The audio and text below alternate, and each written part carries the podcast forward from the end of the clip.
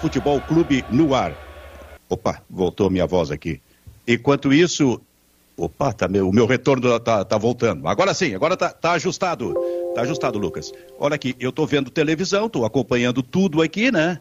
É, a respeito especialmente de Olimpíada, a chegada do Kleber Grabowski acontece agora, porque eu quero começar exatamente por isso. Ontem até cheguei a provocar perguntando aqui no programa, e por enquanto a gente só está esquentando, é, quem iria assistir o jogo da seleção brasileira. Então, tu assistisse, o, o Diogo, na, na, na, Olimpíada, eu quero dizer, às 5 da manhã? Sim, sim. É, tive a infelicidade de ver o primeiro tempo da seleção brasileira, que foi muito ruim, né? Contra o México. Não, não identifiquei assim nada que pudesse avançar. Sinto que o Brasil sentiu muita falta do Matheus Cunha, né, o nosso centroavante, que né, tem dado provas nessa Olimpíada e tomara que ele consiga jogar contra a Espanha, que eu acho bem difícil que consiga, mas para provar que ele possa ser aí, quem sabe até um jogador a vir buscar titularidade na seleção principal.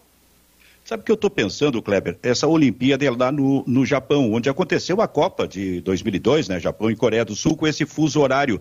Mas os jogos da seleção brasileira aqui, eu acho que eles aconteciam por volta de 8 da manhã. Ou houve algum jogo naquela Copa que foi de madrugada, tipo esse do Brasil na Olimpíada? Tu lembra disso, Kleber? Japão e Coreia? Hã? Na, Não. Na, na Copa do Japão e da Coreia? Isso, isso. Não, você viu, tem Brasil e Inglaterra. Que é assim, ó, tu não acredita, eu não acreditava na seleção brasileira, o jogo era no meio da madrugada, assim, né? É Porto Alegre num frio. E eu, eu fui, eu saí, eu saí da Zona Sul, né? Porto Alegre vazia, eu atravessando aquela diária de notícias lá, disse, bom, pelo menos hoje acaba essa tortura, não tem mais, não tem mais o sofrimento. E, mas tinha, tinha jogos de madrugada, Silvio. Acho que três da manhã, alguma coisa assim, era, ah, era um horário complicado. Kleber é muito louco, porque eu estava lá na COP e a gente perde a noção. Esse negócio sim, de fuso sim. horário de 12, perde completamente a noção. E eu imaginei, não sei porquê, passou tanto tempo eu imaginando que os jogos aqui, porque eu não lembro da hora do jogo lá, eh, que os jogos aqui eram tipo 8 da manhã. Então teve muito disso, é madrugada Sim. mesmo, é, velho. E, e, eu tive uma outra, uma, uma, outra experiência ao contrário, Silvio, foi a Olimpíada da China, né? Que eu, que eu, uhum. comandava, comandava o centro de imprensa lá, estava sempre de plantão e trabalhava, né? Eu, Sim, porque eu, nessa tu estava na China, né? É, e aí, e aí tinha o, o, o, a, a, o momento final era quando entrava o sala de redação, né? Aí, e a gente estava assim, batendo biela já, do meio, eh, tinha que gravar os boletins para o restante do dia, né? A gente errava a contagem, cara, de tão cansado que a gente estava. A gente estava um, dois, o dia o Lucianinho foi contar o boletim dele, um, dois, ele errou a contagem, eu me rachei rindo. Ah, criou um clima, né? Mas é, é, é um reflexo do fuso horário, né? É porque em competições como esta, na verdade, assim, ó, a gente tem no horário daqui, meio-dia até uma, eh, a gente tinha lá na rádio esportes ao meio-dia. Então o repórter ia dormir depois da uma da tarde aqui, depois da uma da manhã lá mas às cinco, cinco e pouco, ele já estava no horário da madrugada de lá, horário da tarde aqui, acordado para entrar no chamada geral e entrar no Hoje nos Esportes. Então é muito louco realmente esse exercício para a cabeça, mas é fascinante, né? E fica como uma, eh, digamos, com uma espécie de troféu que a gente tem poder fazer um trabalho como esse. É por isso que eu perguntei se o Diogo, porque o Diogo ontem me falou que às cinco da manhã ele está acordado para ver os jogos. Eu, aí eu comecei a pensar durante, mas que hora dorme esse rapaz? Não será durmo. Que dorme? Não durmo, durmo pouco. Pouco, não, quase nada. Esse preço vai ser cobrado de ti, sabe, né? Lá adiante. Não, já acho bom tu tratar já tá de cobrando, um tá pouco tá mais. Não, mas depois da Olimpíada a gente dorme, né? É, são quatro semanas. Não, quatro é, semanas mas... dá pra aguentar, né? Ah, não, tá perfeito. Eu não sei. Talvez é porque eu já tô com a idade um pouquinho mais avançada do que tu. E eu durmo, e eu durmo normalmente duas, duas e meia da manhã. É muito louco. Mas aí de, avançar mais eu não dá. Tô vendo aqui, ó, de novo repetindo o salto com vara é, do Thiago Braz, né, que ficou com a medalha de bronze. Isso é uma outra coisa que eu noto. Assim, o que muda de uma Olimpíada, Kleber, para outra, né? É um negócio impressionante, porque se o sujeito ganha, como ganhou ele aqui, com seis e. Eh, saltando. Seis e três. Seis e três, né? Tu imagina, na próxima Olimpíada ele vai estar ainda melhor. Mas aí surge mais gente. Mas o rapaz ontem, o Pio, o Pio que correu os 400 metros com barreira, né? Ele, te, ele chegou com o bronze, né? Ah, mas se fosse na Olimpíada do Rio, ele era recordista. É, é, impressionante. Mas, Silvio, eu estou achando muito legal, assim, porque a gente está tendo sequência. Né? O iatismo consegue o segundo ouro consecutivo. Né? Uh, a gente está vendo com um salto com um salto com vara o Brás, mesmo não sendo assim, uh, sendo uma surpresa, né? Sendo a surpresa na, na Olimpíada do Rio, ele consegue uh, se manter no pódio. Aliás, o sueco que pulou o salto com vara, o Guri tem 21 anos, é um fenômeno. e esse negócio de estar tá entre os melhores e conseguir pódio Bah, eu acho muito legal. O, a, essa, essa, essa noite, essa virada de segunda para terça foi sensacional. O que o Brasil conseguiu de bons resultados. Eu fiquei, olha, muito, muito feliz com o desempenho do, do Brasil. Achei que, a, que o fôlego brasileiro ia diminuir. Né? O, vôlei, o vôlei foi bem contra o Japão, um jogo difícil. Agora vem a pedreira contra a Rússia. E a decepção para mim está sendo o vôlei de praia. O Brasil sempre, sempre é, consegue uh, medalha e corre o risco de não ter nenhuma dessa vez. É, Mas o Brasil. Tá a um Sim. jogo, né, de uma medalha. De tentar uma medalha de bronze, pelo menos, né? Porque o Álvaro e o o Álvaro e o Alisson, eles jogam a semifinal agora e se vencerem, pelo menos garantem a prata, se não vão para a disputa do bronze, né, no vôlei de é. praia. Mas olha, eu acho que o Brasil ainda vai ganhar mais medalhas do que a Olimpíada do Rio. São 19 medalhas, uma meta para bater, né? No é, Rio e, nós conquistamos e 19. Pelas minhas, e pelas minhas contas, o Brasil já tem 17 garantidas. Isso. 17. Isso. Com 12, vem pela 12, frente. 12, 12 já entregadas, né? Isso. Tem duas no box encomendadas. Três, é... três, né? Três no box, né? Conquistou mais uma hoje pela no manhã. Box, é o box. Não, mas a, a, do box está com. Tá com é, é, tá, a do box está é. 13, então. Então são 13, 13 medalhas. Isso. 13 e aí, medalhas. É, mais, mais... Mais, do, mais duas do box. Uh, o futebol... A do, do do, do, do, salto com vara. Tu colocasse aí, não? Ah, então são 14 já. Já são 14. O futebol vai ganhar e tem algumas outras, quatro ou é, cinco eu aí tava, Eu estava fazendo a lista ontem aqui, em casa, sozinho. A gente já tem 14 oficial, né? A do boxe e a do salto com vara ampliaram para 14 a nossa conquista toda. A gente tem duas medalhas do, do boxe, que nos levariam a 16, a do futebol, que nos levaria a 17, e aí a gente tem minimamente possibilidade de ganhar duas medalhas no, no vôlei de quadra, masculino e feminino, né, que nos levariam aí a 19. 19, né? E a gente tem o skate parking, que o Luiz Francisco é um dos favoritos a ganhar a medalha, nos levaria a 20. A gente tem a Ana Marcela na natação no, na maratona aquática, que nos levaria a 21 minimamente essa é a expectativa. E o, vôlei de praia, né? É, e o Alisson, que é uma. É que é eu tô na dúvida se o, se o vôlei feminino de quadra conquista. Então eu tenho dúvida entre o vôlei feminino e o vôlei de praia. Um desses aí pode ser o nosso balizador para 21.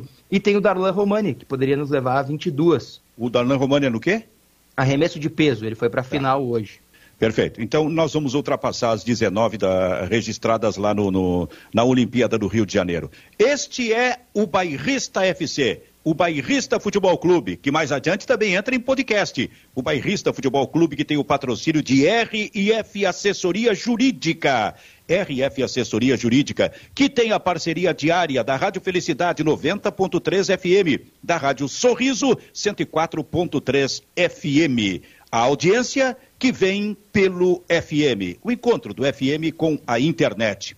Para dizer que eu tenho no programa hoje, fiz questão de ficar com, com eh, trabalhando com três hoje, porque eu quero explorar bem o lado da informação com o Diogo Rossi, que é um dos repórteres mais bem informados do Rio Grande do Sul, e com o. Oi? Mundo já. Ah, já é do mundo? Mundo bairrista. Ultrapassou fronteiras? E explorar a opinião com Kleber Grabowska, que é, afinal de contas, o comentarista com quem eu mais interajo todos os dias há um bom tempo. E ontem eu até citei no Pagos para Pensar que eu tinha na minha tela, viu, Diogo Rossi, na minha frente, os três melhores comentaristas do Rio Grande do Sul, cada um com a sua característica, cada um com o seu perfil. Nando Gross, Ribeiro Neto e Kleber Grabowska. É incrível que um não tem nada a ver com o outro em termos de perfil. Não sei se tu concorda comigo, Diogo. E eu acho que o segredo está aí são espetaculares. Tenho o prazer de trabalhar com todos agora e trabalhei pela primeira vez na minha vida com o Ribeiro Neto, né? Ele contou aí no, no bairrista certo dia que me inventou, né? Mas tem vários, hoje eu tenho vários pais, é incrível, né? Tudo tá coisa dá certo, né, Diogo? É normal isso, né? eu tenho uns 15 pais. Silvio, falando, Fala, Kleber. Falando, falando em vários pais, né? Escrever um livro é, é praticamente como né, fazer nascer um filho. Recebi aqui do João Paulo Fontoura, JP, uh, jornalismo e vestiário, histórias e bastidores, e bastidores contados por um assessor de imprensa. A trajetória dele uh, no tempo que passou, né, e conhecido no, no, no meio como Sombra. Né? Então o João Paulo está lançando aqui, recomendo. Né? E tô lendo isso aqui, ó, para os saudosistas, do José Trajano, Tijuca América. Né? Para quem não sabe, o, Trajano, o Trajano, além de ser um grande jornalista, né? tem passagens sensacionais na ESPN, eh, foi morar com Sócrates em Florença, quando Sócrates foi jogar na Itália. Né? Um, ativista político no meio do futebol, né? do jornalismo esportivo, uma grande pessoa. Uh, e um americano, né? E, e, eu me identifico muito, porque meu primeiro time de botão foi o glorioso América, que tinha uh, Ivo, foi, foi Ivo, Braulio, do. Ivo Braulio Edu, uh, Flecha, Isso. Luizinho e Gilson Nunes. Ah, esse time era muito bom. É, o Ivo, o Ivo Wortmann era um baita um volante, que aliás tinha acertado para ir jogar no Atlético, Atlético de Madrid, de Madrid. né? É. E aí inventaram lá, criaram uma história que ele tinha como é a chamada onda T invertida. Lembra disso, Kleber? Sim, sim. Que era um problema de coração. E por isso desistiram da contratação dele. E na sequência foi o Leivinha e o Luiz Pereira do Palmeiras para lá. Ele estava jogando muito Ivo, era jogador de seleção brasileira Não, na época. antes, Silvio. É. Invertido, o, o, o, Luiz Pereira e o Leivinha foram depois da Copa de 74. E esse time do América, ele é campeão da. Não, acho que é o mesmo ano, tá certo, tá certo. É tá, o mesmo, tá, mesmo ano. É o mesmo 74. É, é, e aí esse meio-campo era muito bom, cara. Então tinha o Ivo, o Braulio, Braulio Barbosa de Lima, um dos jogadores mais técnicos que eu vi na história do futebol do Rio Grande do Sul, o jogou no Internacional. É. E o Edu, é isso que tu falaste, né? O Edu Coimbra. Edu Coimbra, o irmão do Zico. Irmão do Zico, que e muita tinha... gente entendia que deveria ter ido, por exemplo, na Copa de 1970 lá no México. O Edu era um, um nanico, né? Um pequenininho, uhum. né? Mas jogava muita bola, não precisava fazer força para jogar bola. E, e, e, o Edu conta uma história muito engraçada. Ele disse que naquele tempo que não tinha canal de TV e, e transmissões esportivas eram muito raras, o barato era ir no cinema ver o Canal 100, né, que era um telejornal que sempre terminava com o futebol, um grande jogo da semana, quase sempre no Maracanã. E um trabalho de câmera né, espetacular, em película, né? Pô, aquilo enchia os olhos, né? E aí o Edu dizia assim, quando tu tava bem, né? Tu sabia que o teu time tava bem quando aparecia no Canal 100. Então, de vez em quando, ele ia lá ver o América no telão. E ia sem a namorada para a namorada não incomodar. Cara, o Canal 100, em termos de transmissão de vídeo, de imagem, foi uma das melhores coisas que eu vi na minha vida. Que a gente ia para matinê no domingo à tarde, chamada matinê, é, tipo três, quatro horas da tarde. Antes tinha todo um telejornal ligado à ditadura militar, né, Kleber? Era uhum. só, só, só a ditadura aparecia, informações da ditadura apareciam ali, ah, se não me engano, Silvio, é? o que eu vi sobre a inauguração da usina de Itaipu com as Nossa. visitas do presidente Geisel e Médici, meu Deus. E a, a, Transa, a Transamazônica, esse tipo de coisa. E aí vinha o Canal 100. Cara, naquele telão de um cinema, com imagens de jogos que eram realizados ou no Campeonato Paulista ou no Campeonato Carioca. Era o que a gente recebia aqui. Ali não entrava dupla Grenal naquele canal 100. A não ser em situação especial, que daqui a pouco era competição nacional e um deles estivesse jogando lá contra alguém do Rio e, do, e de São Paulo. Mas as imagens, Kleber, eram absolutamente maravilhosas, hein? Não, era, era tudo, era o mundo perfeito, né, Zil? Apaixonado pelo futebol, um, uma produção maravilhosa. Tu, não, tu não, não tinha assim a noção, tu não tinha qualidade técnica, a profundidade do jogo, mas era de encher os olhos, né? Era, era um, um deleite, né? E, e, locução quase sempre do Cid Moreira. Cid Moreira. Então a gente, ô, ô, Diogo, a gente viveu, claro que o Diogo sabe da história do Canal 100, já acompanhou alguma coisa, está aí na internet para se, se ver esse tipo de coisa, mas a gente acompanhou naquele momento e o Kleber indo para a chamada matinê no cinema no domingo à tarde. Olha, era uma, foi uma experiência maravilhosa que a gente viveu, cara. Eu fui ver o Tubarão, né, de Steven Spielberg, né? Sim. E, e eu nem, não devo me lembrar como é que é o Tubarão, mas eu não esqueço que tinha o Canal 100. Eu fui ver O Exorcista em 1974 e levei até minha mãe para assistir O Exorcista. Um medo danado. Só que eu já ia na, no, no, cinema, é, essa, a parte do, do, do, Canal 100 era no final dos anos 60. Cara, eu, eu vou te dizer. Então, Diogo, foi, era uma coisa maravilhosa, a experiência muito bonita que a gente viveu, viu? É, o mundo é muito diferente, né? As coisas mudaram muito, muito mas as histórias muito. ficam aí para sempre, né? É. O bom da Não, história é isso. E, e, e, hoje o barato é tu ver a final da Champions no cinema. Então. Né? Pois é, Olha pois só, é. cara.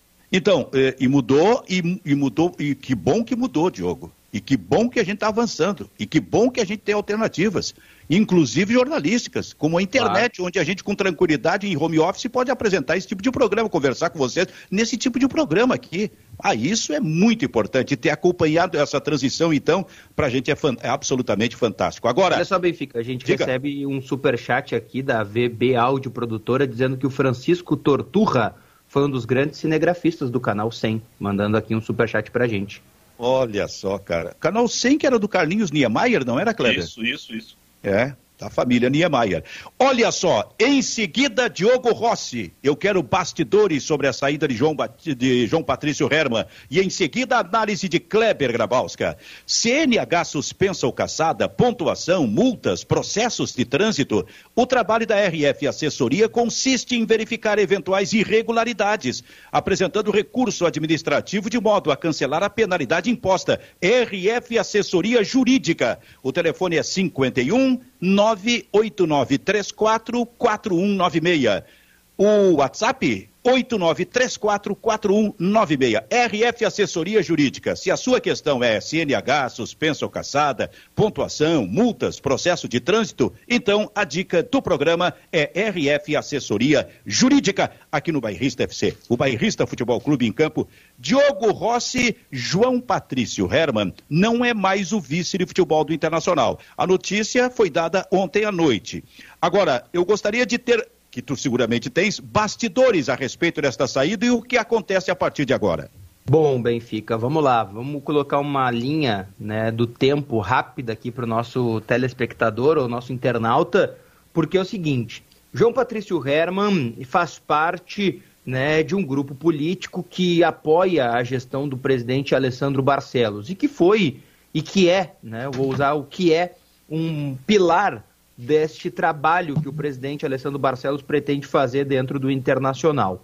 Contudo, a palavra mais utilizada pelo presidente Alessandro Barcelos, que é de ruptura do que vinha acontecendo, de fato aconteceu, mas foi onde ele não esperava, no vestiário. E aí eu coloco um ponto principal e primordial como um ponto que deu início a esse processo que foi a saída do técnico Abel Braga e a chegada do técnico Miguel Ángel Ramírez. Com a gestão atual do presidente Alessandro Barcelos e do João Patrício Herman, de fato as coisas não andaram bem, o vestiário não comunicava como a direção do Internacional esperava e houve uma quebra de relação entre o vestiário colorado e o seu homem do futebol. Os grupos políticos já haviam pedido na semana passada a saída de João Patrício Herman e pedido que ele deixasse o cargo. E foi o que de fato aconteceu ontem. Uma reunião à tarde do Conselho de Gestão do Internacional se encaminhou da seguinte forma: um pedido para que João Patrício Herman deixasse o cargo. E foi ele, João Patrício Herman, quem decidiu deixar o cargo de vice-presidente de futebol do Internacional. Um pouco antes do fim da reunião, a gente conseguiu coletar algumas informações de que haveria, após a reunião, uma manifestação formal do Inter. Ali, João Patrício Herman já não era mais o vice de futebol colorado. Já havia sido tomada a decisão e já havia sido confirmado que ele deixaria o clube.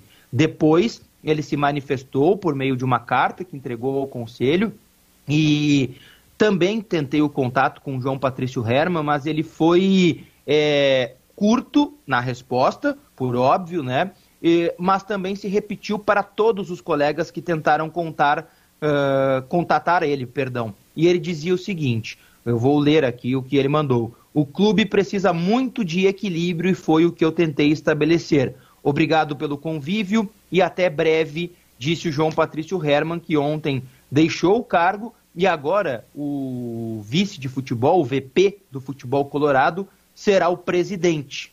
E foi o presidente Alessandro Barcelos, neste cargo de vice-presidente de futebol, que conseguiu a, ajustar algumas coisas dentro do vestiário colorado.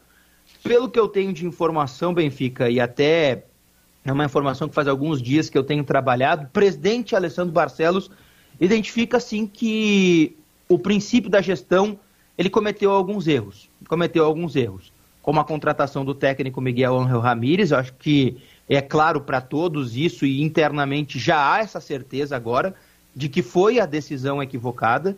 Não significa que ele não goste do Miguel Angel Ramírez ou que não viria a trabalhar com ele uma outra oportunidade. Há apenas a identificação de que houve sim né, uma decisão equivocada no momento da contratação dele quando substituiu o técnico Abel Braga. E também algumas alianças né, políticas. O presidente também tem a identificação de que é, não foram as mais. Eu não quero usar a palavra equivocada de novo, mas é, não foram as ideais. Né? Não foram as ideais as alianças também. Então há também uma desestrutura nesse sentido. E agora o presidente, por tempo indeterminado, vai assumir o cargo de vice-presidente de futebol e alguns nomes já são cotados. Pois é, esse, isso que tu coloca é por tempo indeterminado. Mas esse tempo indeterminado são poucos dias. Eu imagino que não vai durar isso aí. Ou daqui a pouco fica aquele negócio. Vem o jogo contra o Flamengo, consegue uma atuação razoável, uma coisa assim, que eu acho muito difícil conseguir, mas, e, mas se consegue, aí vai ficando. Vai ficando o presidente como vice-futebol? É, ele vai ficando até que encontre um nome. Dois nomes são bastante cotados, viu, Benfica? Emílio Papaléu é um deles e o outro é o de Flávio Ordoc, que foi assessor da presidência né, na gestão do presidente Marcelo Medeiros e que está agora também na gestão do presidente Alessandro Barcelos. Joga esse nome no vestiário e nenhum jogador sabe de quem se trata, viu, Kleber? Qualquer um desses nomes aí. É, esse é o problema do Inter, né? Mas, Silvio, a respeito da saída do João Patrício, a gente estava falando ontem, né? O, quanto tempo né, a direção do Inter vai perceber que alguma coisa precisa ser mudada.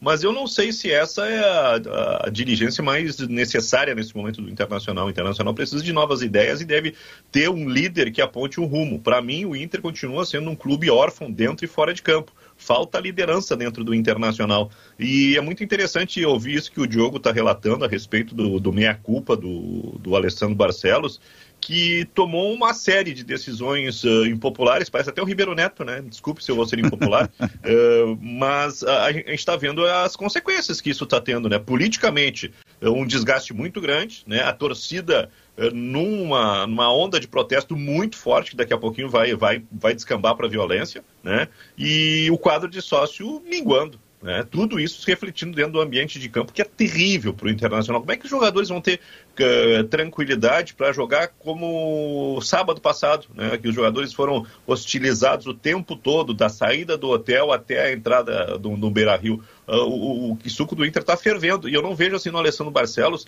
um movimento para serenar as coisas. Ele precisa se cercar de gente que tenha um pouco mais de vivência dentro do clube, que, que tenha um estofo histórico, né?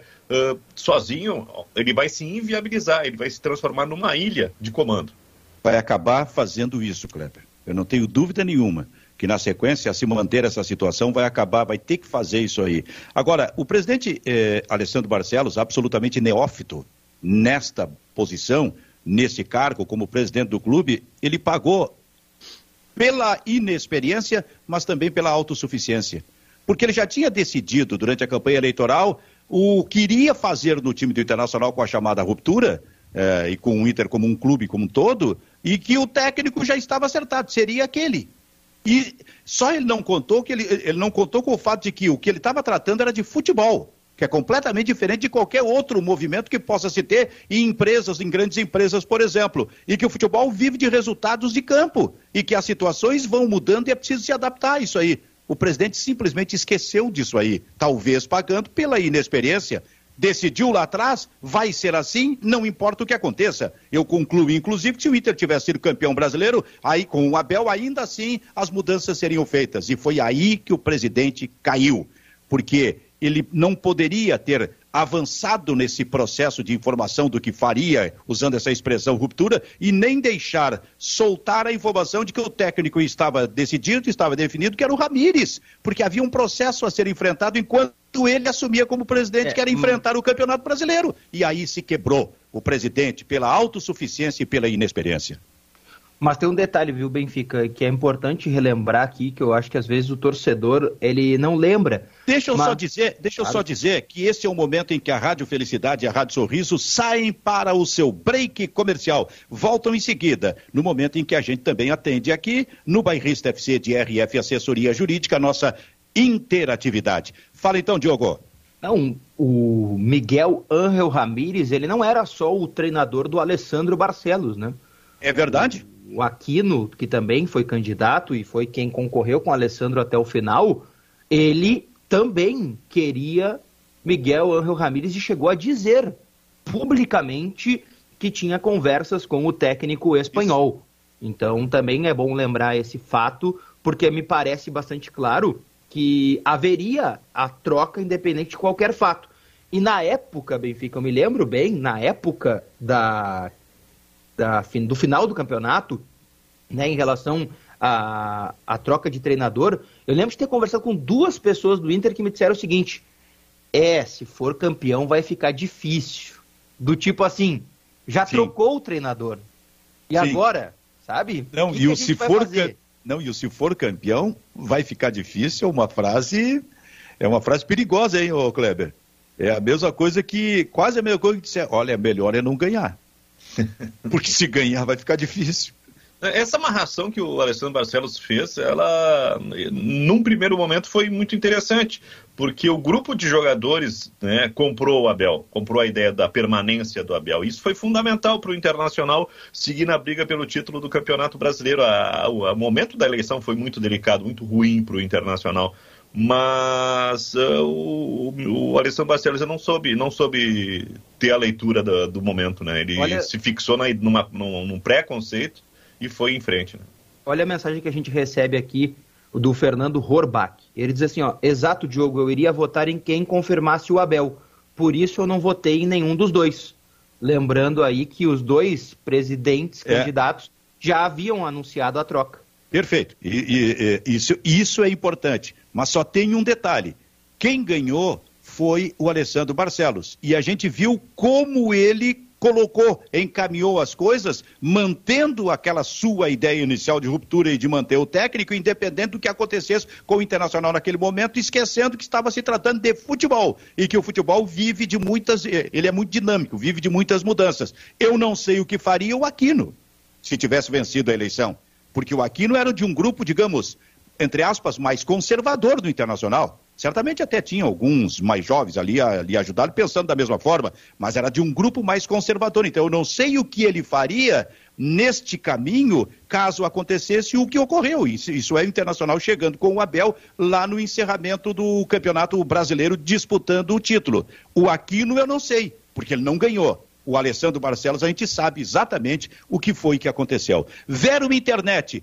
internet fibra com ultra velocidade e os destaques da nossa interatividade. Tem mais algum destaque aí, Diogo?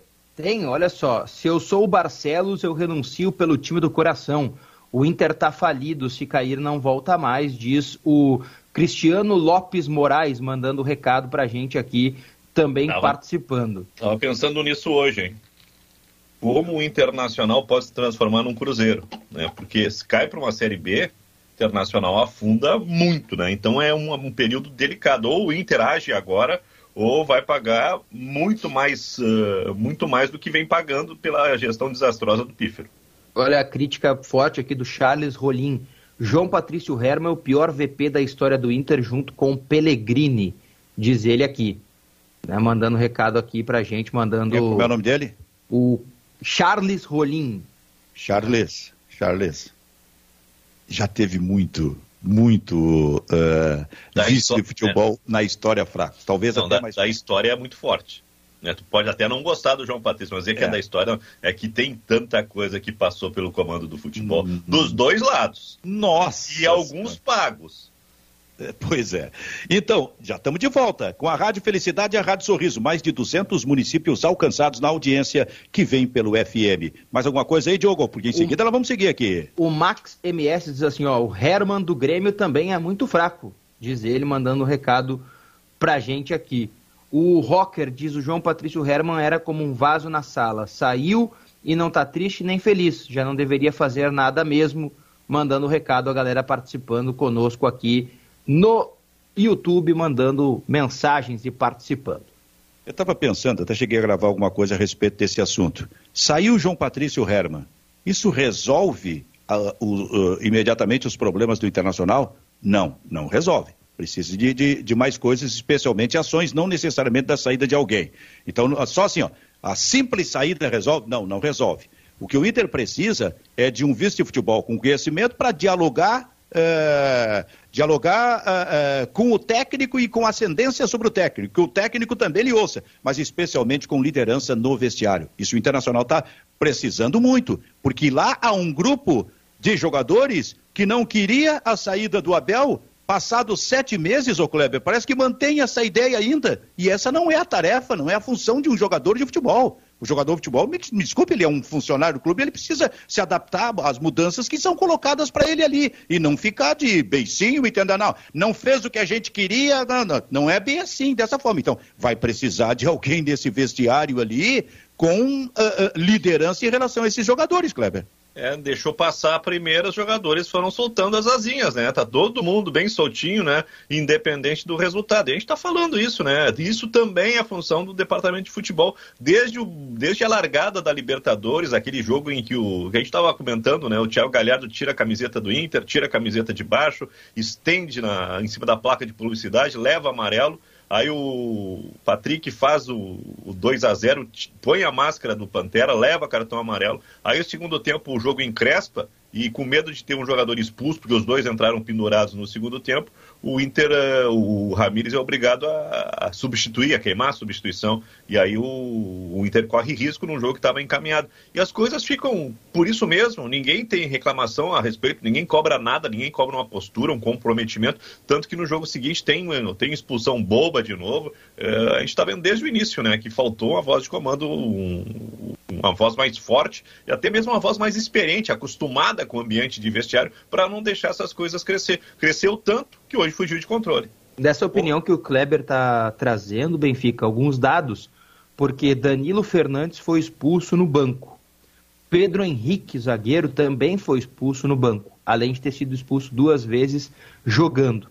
Thiago Galhardo e Yuri Alberto deixaram o time, vou colocar assim, acho que não tem problema, na mão pelos cartões que culminaram no vermelho, né, devido a essa retirada da camiseta na hora de comemorar os gols. Então, só aí a gente tem toda essa listagem até de jogadores que foram expulsos do banco também, né? Ou seja, uma, não sei, não uso, não posso usar a palavra infelicidade, mas uma tomada de decisão irresponsável que prejudicou o clube mais para frente, né? Ô, Diogo, vou usar uma palavra que o presidente gosta muito e pode ser usada agora: ruptura. Ele vai ter que fazer uma ruptura, ele vai ter que fazer uma ruptura no vestiário. Porque é, esse é. vestiário como está não dá certo. É, se é. fala, se fala no, no fim de ciclo de alguns jogadores do Inter, né? Uh, Dourado, Edenilson, Patrick, Galhardo. Uh, só que como é que o Internacional vai se sustentar com reduzindo o grupo, enxugando o grupo, né? E jogadores experientes. A experiência nesse momento não está funcionando. A liderança não existe. É. Uh, tem que pesar bem o que vai fazer, mas alguma coisa tem que ser feita. Tu sabe, o Kleber, quando eu falei uma ruptura que ele tem que falar, que ele tem que fazer no vestiário, eu não falei necessariamente na saída de alguns jogadores. O que eu falei é que ele tem que fazer uma ruptura em relação, em relação à reação do vestiário nesse momento com esses jogadores que é uma reação de ainda entender que o Inter só estava errado nesse processo porque não ficou com o Abel, esse tipo de coisa. Isso aí tem que encerrar. Essa fase tem que encerrar. Aliás, o Diogo, tá demorando demais isso aí, né? É, esses três jogadores citados aí pelo Kleber, eles sim, né, chegam próximos do seu fim de ciclo. Só que aí, Benfica, é outro debate para se colocar em análise, especialmente para o Kleber. O Inter acaba de renovar o contrato do Patrick. Não faz três meses o contrato do Patrick foi renovado. E um dos principais motivos pelos quais o Inter renovou o contrato do Patrick foi porque se imaginou e se debateu internamente, se falou fora do Inter que o Flamengo avaliava a possibilidade de levá-lo. Então isso acabou levando o Inter a renovar o contrato do Patrick também. Foi um dos motivos, né? não foi o, primordial, mas foi um dos. E agora ele é um dos jogadores que pode deixar o seu ciclo é, encerrar no Colorado. Além, é claro, do Edenilson, que já manifestou para o próprio clube que quer deixar o clube, né? Ele quer sair. Quais são os três nomes? Falta um nome aí. Eu acho que são Dourado. quatro, hein? Dourado, Dourado Patrick e Edenilson. Tá, mas três. e o Galhardo também. E o Galhardo, né? É, é o, esses três nomes aí se debate internamente já com essa possibilidade. O Galhardo, o Inter já tentou. Né? Já tentou é, liberar o Galhardo. O Inter ofereceu o Galhardo para vários times do futebol brasileiro, Corinthians, Palmeiras, né, clubes que o Inter identificava que poderia fazer um negócio pelo jogador e não conseguiu. Hoje, o Galhardo não pode se transferir para outro clube do futebol brasileiro. Ele já ultrapassou a barreira dos jogos que proíbem ele de atuar por outro clube no Campeonato Brasileiro. Então, só para fora. Só para fora. Lembrando que o negócio do Galhardo não aconteceu na última janela, que ele estava sendo negociado com o mundo árabe, porque o time que ia contratar ele não quis aguardar a quarentena que ele ia ter que fazer vindo do Brasil, né, pela situação da Covid, e acabou contratando um local que não teria a obrigatoriedade de passar por esta quarentena. Era a galinha dos ovos de ouro aquela venda do Galhardo naquela oportunidade. Será que não dá para mostrar a carteirinha do Galhardo? Tá vacinado, leva? tá com duas é, doses. É, e outra coisa é, é só a quarentena, né, Kleber? É obrigado a fazer, né? não tem jeito. Mas aonde? Lá no mundo árabe, é Era lá no mundo árabe, ele porque nos Estados, porque nos Estados Unidos e na Europa, os Estados Unidos e a Europa já estão abrindo. Não precisa quarentena, mas para entrar. É. é. Mas pelo jeito lá no mundo árabe ainda precisa. O que, que é, Kleber? Uh, o, o, eu acho que vai acontecer com o Patrick, ou já está acontecendo com o Patrick, uh, a mesma coisa que, que, aconteceu com o Galhardo. Né? O Galhardo ele, ele se deslumbrou com o maravilhoso mundo da seleção brasileira e aí achou que tinha uma bola que na verdade ele não tem. Enquanto ele foi né, um, um garçom, um cara que se esforçou para deixar os outros né, com, com, com, protagonismo, ele foi útil. Mas no momento que ele se achou né, que ele era o centro do time, ele afundou. E aí a gente está vendo aí questões de declaração, de comportamento, de postagens, né, que depõem contra a continuidade do, do Galhardo. Eu tenho medo também que isso aconteça com o Patrick, que volta e meia ele arruma um atrito, ele tem um desgaste. Esses dois jogadores têm contratos longos, contratos recentemente pro, uh, prorrogados. O, o Rodrigo Dourado, ele paga preço de ser um cara da base do Inter que passou todo esse ciclo uh, de, de queda, né? um desgaste muito grande. E, e, e, se sabe que o Dourado já bateu no teto, ele não vai ser mais do que isso, ele não vai ser um líder, ele não vai ser um capitão, não vai ser um volante extra classe. Esse é o Dourado. Vale a pena continuar? Eu acho que já chegou o fim do ciclo do Dourado. E, e o que eu mais lamento do Internacional é o Edenilson. O Edenilson eu acho um jogador muito útil, mas ele não pode ser uh, o centro das atenções. Ele tem que ter alguém maior do que ele, tem que ter uma liderança uh, que chame, que, que, que, controle o grupo e um jogador que jogue mais do que ele, para ele, uh, mais ou menos como o Galhardo vinha fazendo, que ele sirva para o restante da equipe. Enquanto ele for o centro da equipe, eu acho que o Internacional não, não vai ser tudo aquilo que se espera. Pois é, é exatamente assim.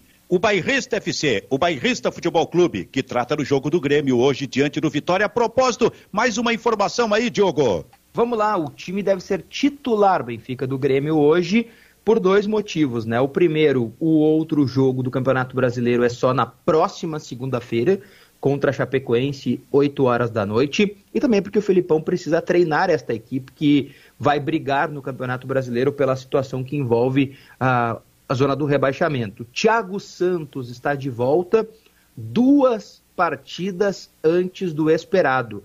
A expectativa é que ele voltasse contra o São Paulo apenas no dia 14 de agosto, ou seja, está voltando 11 dias antes do previsto. Eu sei que ontem né, o torcedor do Grêmio fez um cálculo de que ele estava cinco semanas fora, e realmente, né, o Grêmio segurou um pouquinho mais, mas está voltando aí o Thiago Santos agora antes até mesmo daquilo que estava previsto. Provável time do Grêmio para encarar hoje o Vitória. Chapecó, Wanderson, Jeromel, Juan e Cortez, Darlan e Lucas Silva, podendo pintar o Thiago Santos desde o começo. No né? lugar aí, de quem?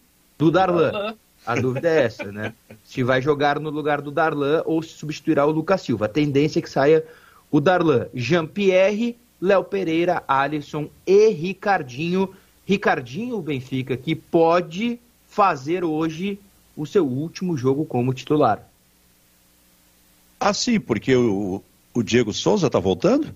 Não, porque o Grêmio contratou o Miguel Borja e ele pode aparecer tá. no bid até mas, sexta. Mas, ah, tá. Tu acha que o Borja já, já jogaria na segunda-feira?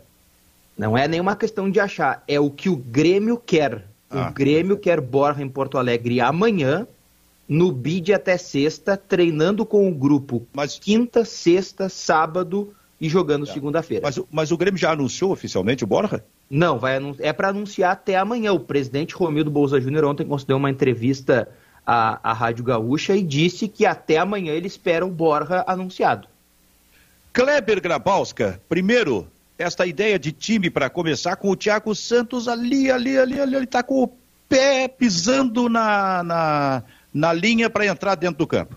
Eu acho que isso é natural e normal. Se esperava o retorno do Thiago Santos, é um, um, cara que, que tem a confiança, é um jogador que tem o biotipo que o Filipão gosta para essa função, e mais natural ainda é a saída do Darlan, né? Não interessa o quanto o Darlan desenvolva, quanto evolua e quanto mantenha a regularidade, o Darlan sempre é a primeira alternativa. Então a gente possivelmente vai ter aí uma sequência de Thiago Santos e Lucas Silva até o Grêmio definir as suas uh, contratações na janela de agosto. Os garotos vão para o banco. E desse jogo de hoje, é um jogo que o Grêmio vai ganhar. É um jogo que o Grêmio vai ganhar. Mas uh, não basta só ganhar. O Grêmio tem que apresentar algo de novo. O Grêmio tem que mostrar uma evolução. E eu estou muito preocupado é com a parte ofensiva do Grêmio. O Filipão ele poderia tentar algo de novo. Não sei se o Léo Chu, uh, enfim, não, não, o Grêmio não tem muitas alternativas, até porque, porque o Filipão resolveu enxugar o grupo, né, reduzir o grupo e alguns garotos que poderiam ganhar espaço e ser testados em jogos como esse, né, voltaram, regrediram para o time de transição ou para o sub-20.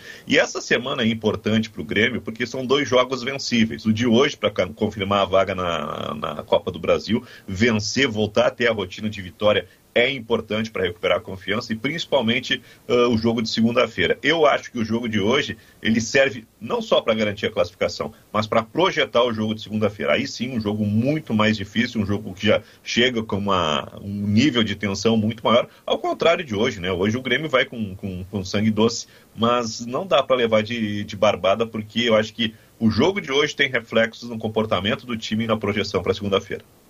Sabe o que eu fico pensando, Kleber? Ali atrás, uma das providências tomadas pelo Thiago Nunes enquanto era técnico do Grêmio e que não deu certo, foi juntar o Thiago Santos com o Lucas Silva. Isso não deu certo. E não dá certo, na minha opinião. Na minha opinião. Uh, e aí o Luiz Felipe está por recuperar a fórmula que não dá certo. Mas que é da cara dele e que é do perfil dele. É, o, o, desgaste do Thiago Nunes uh, começou a acontecer, se as críticas começaram a aumentar justamente por isso, por uh, manter uma, uma, uma ideia que o Renato usava que não dava certo. Por que que tu vai voltar a usar o Lucas Silva, né? E o, o Thiago Nunes gostou. Não só gostou do, do Lucas Silva, como casou com o, o Thiago Santos. E agora, quantos meses já? Um, quantos tem, jogos tem o Filipão? Uns 15? É, vou pegar aqui, mas sim, é isso. É por aí. 15 jogos, o Filipão volta com a ideia de Thiago Santos e Lucas Silva. A gente estava entusiasmado com a, a, possibilidade de ter garotos como o Vitor Bobson e o Fernando Henrique, mas parece que o, a sequência do Grêmio desgastou os guris que não conseguem uh, ter tranquilidade de ter sequência. Então volta para Thiago Santos e Lucas Silva. É solução? Claro que não é, mas os treinadores se, sintam, se sentem mais seguros com eles. Agora, há uma situação, Benfica e Kleber, que certamente deva culminar nos resultados atuais do Grêmio. Né? Ontem, o Juan, zagueiro, se manifestou publicamente nas redes sociais, né, descontente com a forma como foi tratado no Grêmio, né, relembrando aí que muitas vezes foi tratado como um menino, um garoto, até para receber vencimentos, né, lembrando que o salário do Juan ainda é de menino, né, o Juan ainda recebe um salário de jogador oriundo da base, e no finalzinho da noite, aí na madrugada, o Vitor Ferraz, lateral direito, que foi contratado pelo técnico Renato Portaluppi, também se manifestou nas redes sociais. Ele abriu aquelas caixas de interatividade né, no Instagram e uma pergunta foi se ele se arrepende de vir para o Grêmio. E ele deu a seguinte manifestação: de que ele não se arrepende de forma alguma, né, de ter vindo ao Grêmio, mas disse, na minha opinião, longe de ser um jogador que merece ser afastado e treinar no período oposto aos meus companheiros. Vitor Ferraz, que está afastado do elenco principal, assim como o Everton Cardoso e o Paulo Vitor, este sim com a possibilidade de rescindir o seu contrato. Cara, Diogo, que negócio, né, cara? Isso é o espelho da crise, quando o jogador se manifesta desta forma com descontentamento nas redes sociais. É. E não é o primeiro. O Juan tá jogando titular do Grêmio porque o Kahneman está machucado e ele se manifestou publicamente publicamente né, sobre isso, descontente, porque se criou uma informação. O Benfica, vou deixar meu irmão passar aqui, ó, o home office é assim. Não, não ó. tem problema, nós ó, vamos conhecer, ó, vamos conhecer aí, o teu irmão, tá aí, ó. como é, é, o nome do teu irmão? Arthur Rossi, né? O Arthur, mas ele não é, é tão fortinho como tu, né? Não, é o biotipo dele bem diferente do meu, bem magrinho, né? Mas o detalhe é o seguinte, ó. É, o Juan, um dos motivos pelo qual o Grêmio também vendeu o Juan foi porque teve dificuldades na renovação contratual do Juan. Mas é, as informações que nós temos é que o Grêmio fez um oferecimento de um salário muito pequeno para renovar o contrato do Juan. E também houve uma decisão dos empresários que gerenciam a carreira do Juan, e aqui eu não estou entrando no mérito se está certo ou se está errado, eu só estou trazendo de fato a, a informação. E foi por isso que as coisas não avançaram. O contrato do Juan acaba no final do ano que vem e o Grêmio tem medo de perder o Juan de graça e acabou vendendo para o Sassuolo da Itália. Que coisa, hein, Kleber? Isso, isso é o espelho da crise.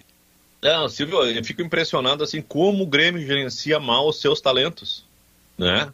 Não é o primeiro garoto que, que decide ir embora porque não tive a valorização que merecia. É TT, é Diego, Diego Rosa, Diego Rosa, é isso? Diego, é, Diego, Rosa. É. Uh, o, o, o Juan, o Grêmio inviabiliza algumas coisas que parecem ser tranquilas, certas, né? O Grêmio não acredita no potencial que tem dentro de casa. E eu vou dizer uma informação aqui, o Benfica, Kleber, eu ouvi ontem ainda sobre, depois da crise do Juan, eu vou chamar de crise, né, porque ele se manifestou publicamente sobre o caso, eu ouvi o seguinte, não te espanta, pode sair mais. Então, lembra. Ah, quem, quem falou? Ah, sim, sim, aí isso é informação que tu recebeste Isso, isso, não ah. te espanta que podem sair mais.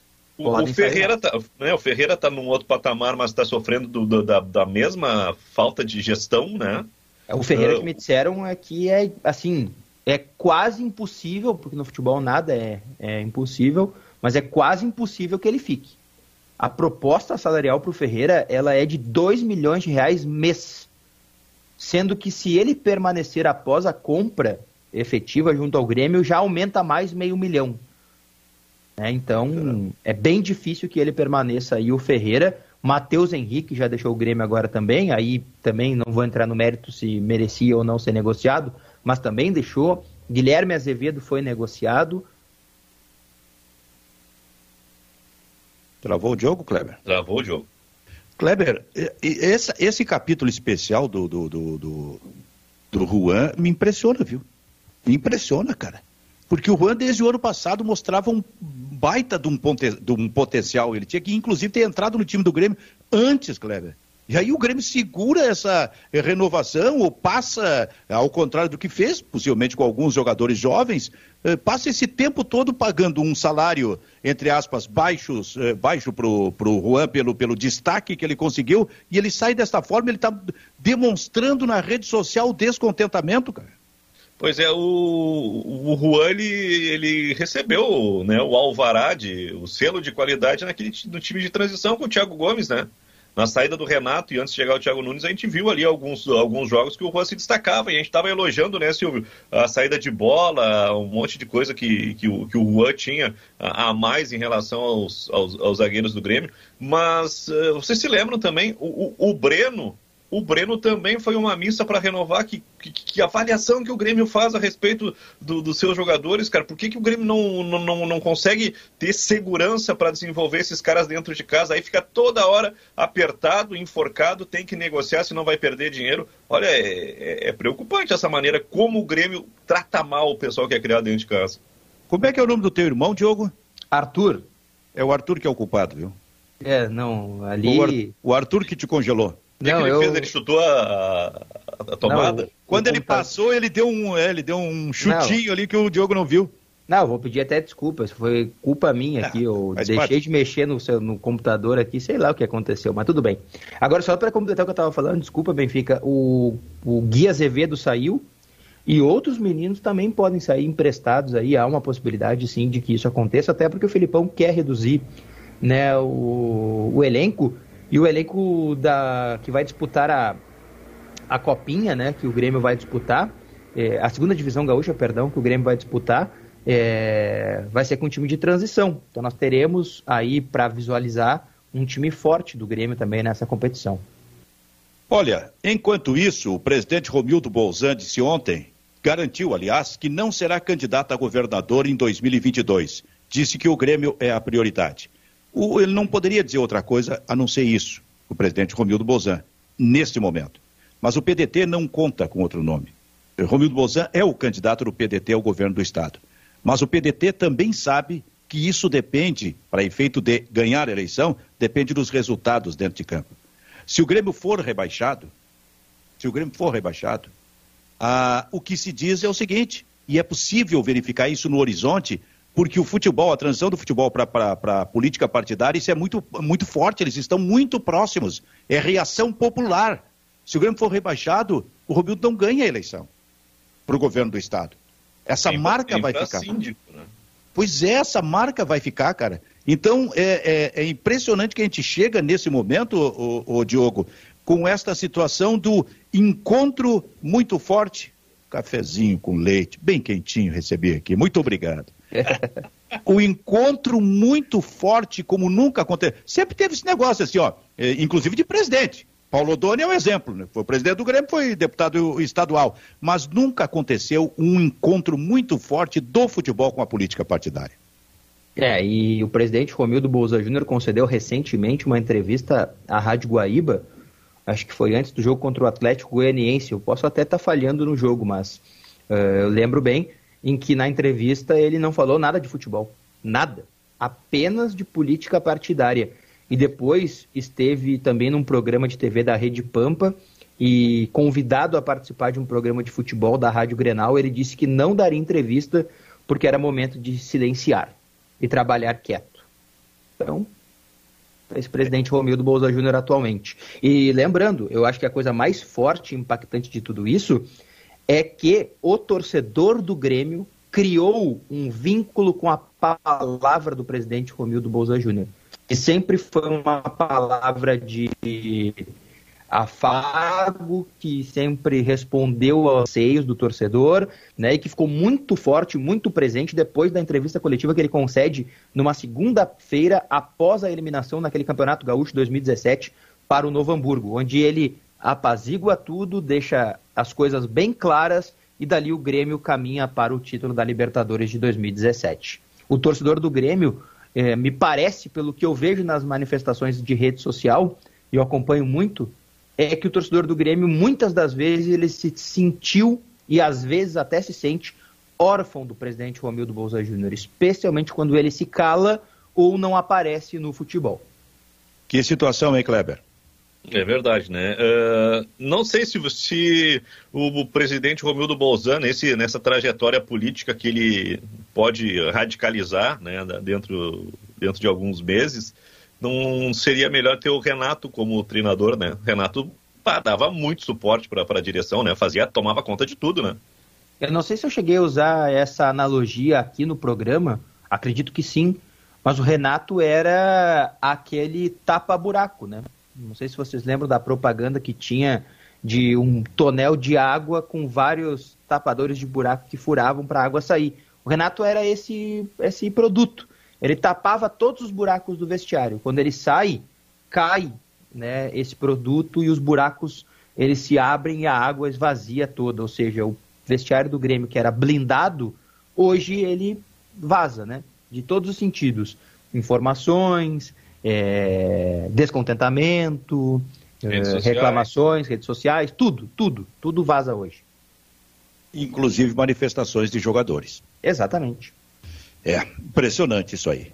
Bom, o, a Rádio Felicidade e a Rádio Sorriso saem para o seu break comercial para eh, retomar a sua programação uh, normal, naquela audiência que vem pelo FM, o agradecimento de sempre e preste atenção na mensagem que vem aí, na Rádio Felicidade e na Rádio Sorriso. Diogo Rossi, para a Vero Internet, tem mais algum destaque da nossa interatividade? Tem sim, tem algumas mensagens que a gente recebe, por exemplo, Cleidmar Goulart da Rosa, ou a Cleidmar, manda assim, ó, manifestação pública de jogadores pondo questões internas do clube tem nome, falta de vice de futebol. O Herman não tem mais condições de ser vice de futebol do Grêmio, é a mensagem que ele manda. O Cristiano Lopes, diz o Romildo, com essas trapalhadas me lembra os trapalhões, mandando mensagem pra gente. O Rafael Castro diz, barbeiragem atrás de barbeiragem. É, e o Cláudio Rodrigues da Silva relembra aqui, ou opina, dirigente não bate pênalti, não erra gol e não leva cartão no banco.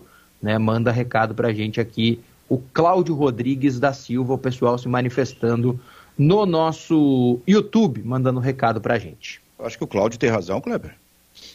Como é que é do bate... Cláudio? Ele disse que o dirigente não bate pênalti. O dirigente não bate pênalti, não erra gol e não leva cartão no banco. É, mas é ele que contrata o técnico, ele que define o. Ele que dá o aval para a contratação de jogadores. Ah, é. Dirigente não bate pênalti, mas é o que contrata no Ariel na Pan, né? Pois é. Pois é.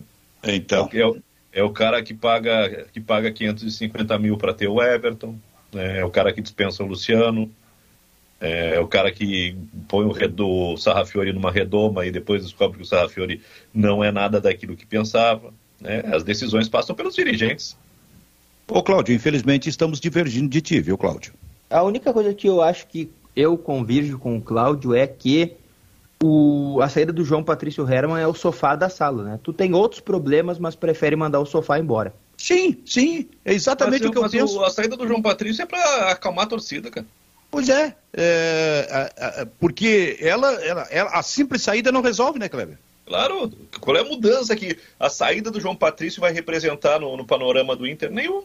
Não se estabelece nenhum vínculo, nenhuma relação nova, né? não se restitui a hierarquia, né? só se sacrifica um presidente que já está muito desgastado uh, e que vai para a linha de frente. O sucesso dessa missão, olha, é, a perspectiva é de quase nenhum. É, mas não... agora, agora tem uma coisa que é complicada, né? É. Se o Inter vier fazer um bom jogo contra o Flamengo, mesmo que perca, né? Vamos lá, que o Inter faça um enfrentamento de igual com o Flamengo. É difícil que qualquer time do Brasil faça, mas digamos que o Inter faça esse enfrentamento de igual. Vai ficar claro, pelo menos para mim, e aí quem me deu esse, essa possibilidade de interpretação foram os jogadores, de que eles não queriam também jogar por esse vice de futebol ou por esta direção. Ah, cara, aí será pior ainda, né, Diogo? Mas não, não, não parece claro para vocês que se Sim. o Inter jogar bem tá aí, tava, tava escancarado para quem quiser ver. Mas aí será pior ainda para o Internacional. Pior ainda. Eu, eu, eu vou dizer uma coisa. Eu, eu... Mas o Inter corre o risco. É um risco que se corre.